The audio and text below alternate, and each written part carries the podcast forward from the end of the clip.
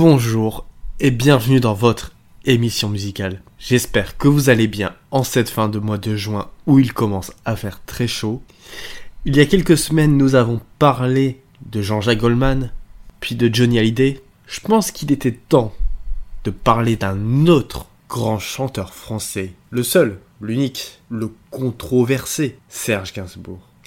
Dans ce podcast, nous allons plonger plus en profondeur dans la vie de Serge Gainsbourg en explorant ses influences, ses chansons emblématiques et les moments clés de sa carrière. Nous allons découvrir son impact sur la scène musicale et culturelle française ainsi que son héritage dans le paysage musical international.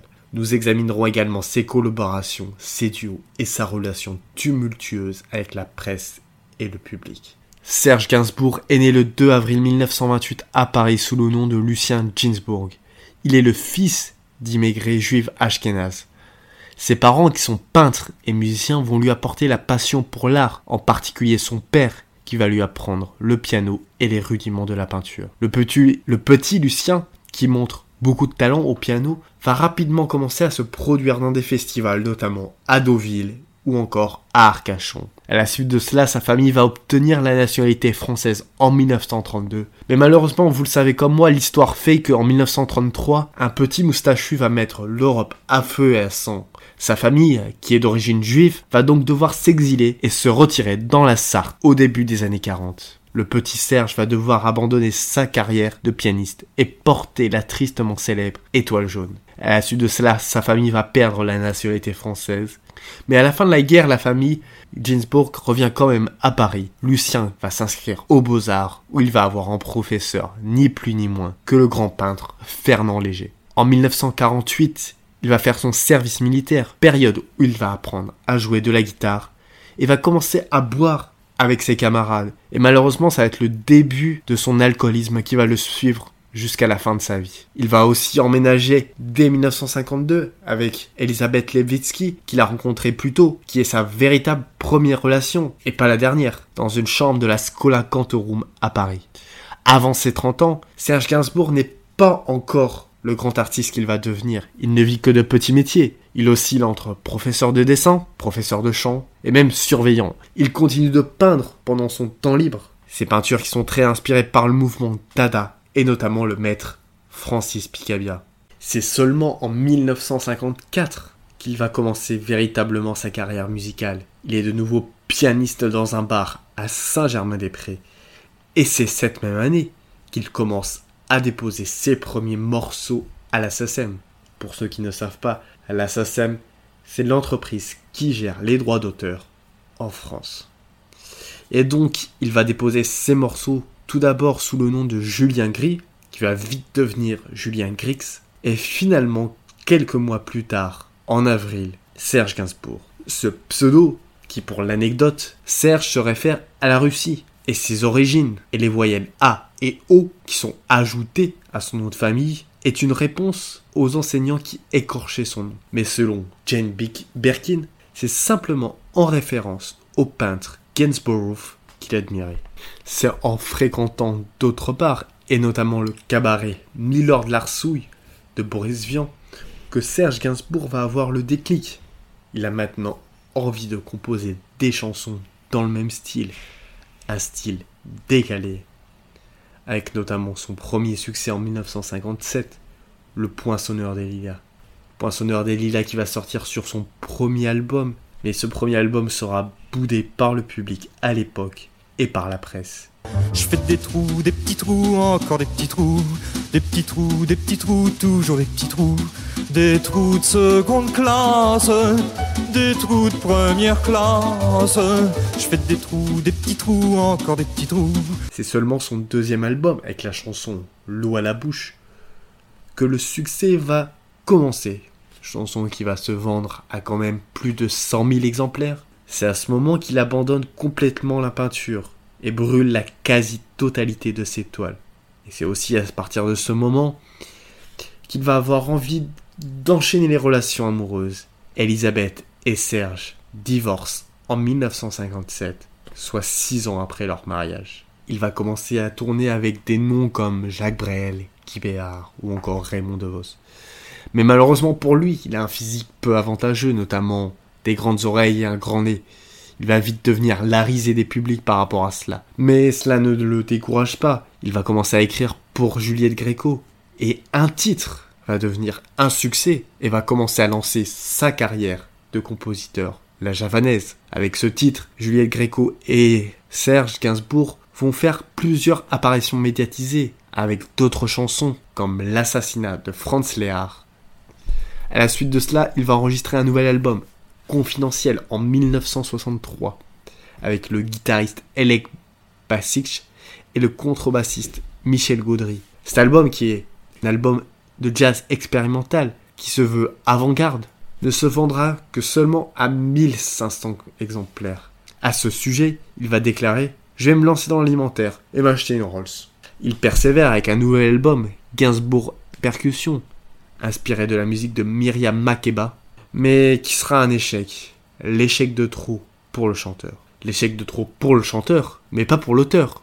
Il va continuer à écrire pour d'autres, notamment France Gall en 1964 avec la chanson Poupée de cire, poupée de son, qui va devenir un énorme succès partout dans le monde et qui va être couronné à l'Eurovision. On en a parlé dans l'épisode dédié à l'Eurovision. Je vous invite à l'écouter si ce n'est pas déjà fait. Son. Mon cœur est gravé dans mes chansons, poupée cire, poupée de son. Mais malheureusement pour lui, il va toujours être la risée des publics. Malgré le fait qu'en 1965, la chanteuse Barbara lui propose de faire une série de concerts avec elle, mais le public sera toujours aussi hostile. Ce dernier en a marre et décide donc de cesser cette collaboration et il ne va pas remonter sur scène avant 1979. Malgré le fait qu'il ne va plus remonter sur scène, il ne va pas s'arrêter d'écrire. Il va composer pour d'autres personnes et ce sera encore des succès notamment La Gadou pour Petula Clark, Comment te dire adieu pour Françoise Hardy. Ces deux derniers qui sont des énormes succès. Quelques années plus tard, en 1967, une première, une, une rencontre va être décisive dans sa vie. Brigitte Bardot, avec qui il va vivre une idylle, une relation courte mais intense. Il lui écrira, il va lui écrire Harley Davidson, Je t'aime moi non plus, et certainement la chanson la plus célèbre, Initial Baby.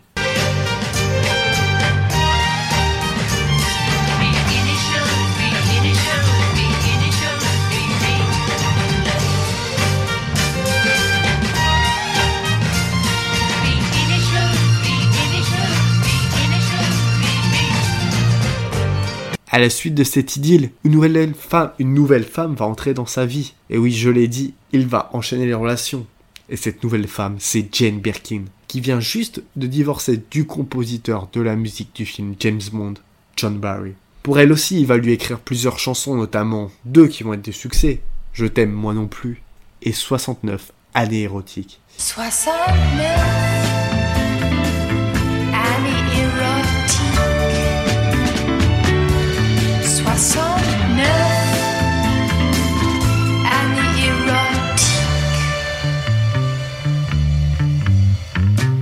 Comme à chaque fois avec Serge Gainsbourg, dans ses couples, c'est des couples médiatiques qui sont régulièrement à la une des médias. Ils enchaînent les disques et les tournages. Et c'est donc tout naturellement que les deux vont sortir un album en duo reprenant leur plus grand succès. Les années 70 vont être les années les plus productives avec quatre albums, dont certainement son album le plus célèbre et le plus remarquable, l'histoire de Melody Nelson. Album où, où il raconte l'histoire entre un homme mûr et une nymphe. Album qui s'inspire tout droit du roman Lolita de Vladimir Nabokov. Mais l'inspiration pour cet album est venue d'un accident de voiture où Gainsbourg a heurté une jeune cycliste. Et cette jeune cycliste s'est révélée être Jane Birkin. Cet événement tragique a donc inspiré la création de l'histoire de Melody Nelson.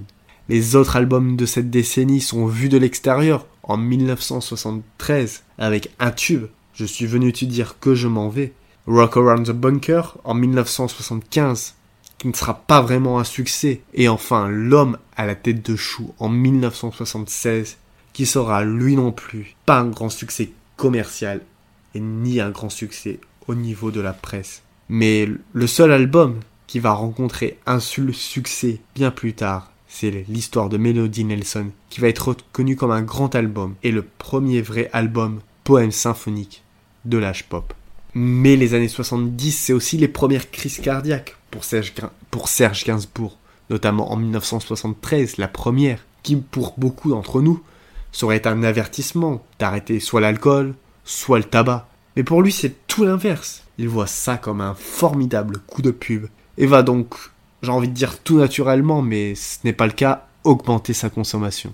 Malgré euh, les échecs de ses albums, il va, tourner, il va se tourner vers d'autres registres, notamment avec sa chanson L'ami Cahouette, qui est un succès, mais aussi le disco en 1979, avec cet autre succès, Si Sex and Son, qui fait partie de la bande originale du film Les Bronzés.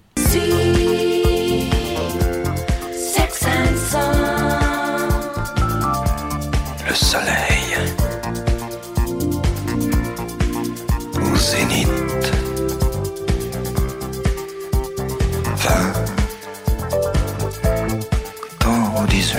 18.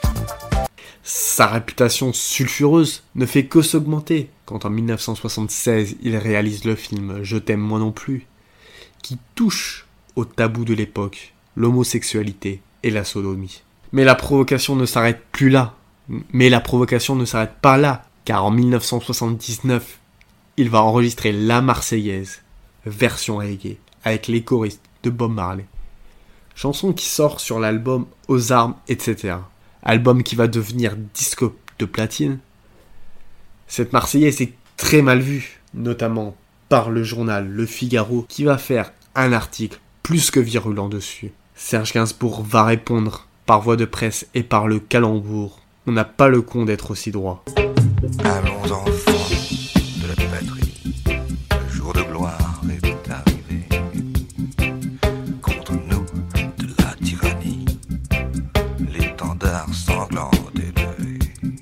Mais pour apaiser un peu les polémiques, il va acheter l'original de la Marseillaise pour 135 000 francs, soit 50 000 euros maintenant. Et il va, grâce à cela, augmenter et gagner le respect des parachutistes quelques mois plus tard en chantant lors d'un concert à Strasbourg la Marseillaise a cappella et le point tendu. Mais c'est aussi à ce moment que le double 15 bars prend forme. Le poète maudit, avec ses lunettes noires, ses gitanes notamment, et l'alcool toujours omniprésent. Jane Birkin ne va pas supporter ce double et va le quitter en 1980. À ce sujet, elle va déclarer J'avais beaucoup aimé Gainsbourg, mais j'avais peur de Gainsbar. Mais malheureusement, ce n'est pas que les gitanes et l'alcool Gainsbar, c'est aussi des provocations. Notamment en 1984, dans l'émission 7 sur 7 de Jean-Louis Burja sur TF1, où il va brûler un billet de 500 francs avec son. Avec son briquet. Il veut dénoncer le racket fiscal de l'État qui le taxe à 74% selon ses dires. En pleine crise financière du chômage, les Français vont être très choqués par ce geste. Mais la provocation la plus célèbre va arriver deux ans plus tard, en 1986, sur le plateau Champs-Élysées de Michel Drucker. On a comme invité la jeune révélation Whitney Houston, âgée seulement de 22 ans. Il va oser dire I want to fuck her. Je veux la baiser littéralement. La chanteuse est choquée.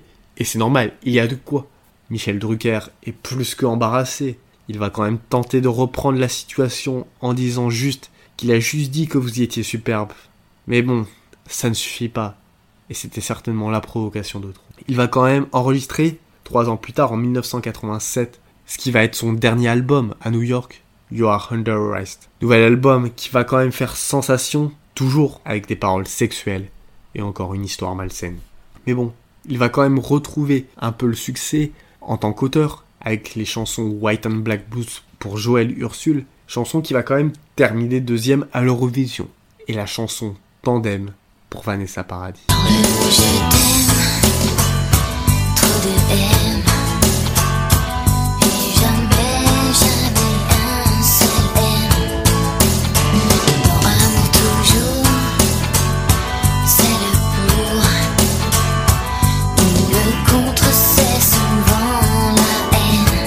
Va passer ses derniers mois à Saint-Père-sous-Vézelay, où il va mourir le 2 mars 1991, à la suite d'une énième crise cardiaque. Il va être enterré au cimetière Montparnasse, à côté de Jean-Paul Sartre et Simone de Beauvoir. Son enterrement aura lieu le 7 mars 1991, enterrement qui ne va pas passer inaperçu, car bon nombre de stars vont être présentes, notamment Johnny Hallyday, Renaud, Françoise Hardy ou encore Isabelle Adjani. Puis aussi bon nombre de fans qui vont jeter une gitane sur la tombe pour dire adieu à Gainsbourg. Voilà, c'était tout pour cet épisode sur Serge Gainsbourg. J'espère qu'il vous a plu. Comme d'habitude, n'hésitez pas à le partager, c'est le meilleur moyen d'aider la chaîne. En attendant, moi je vous dis à vendredi pour un nouvel épisode.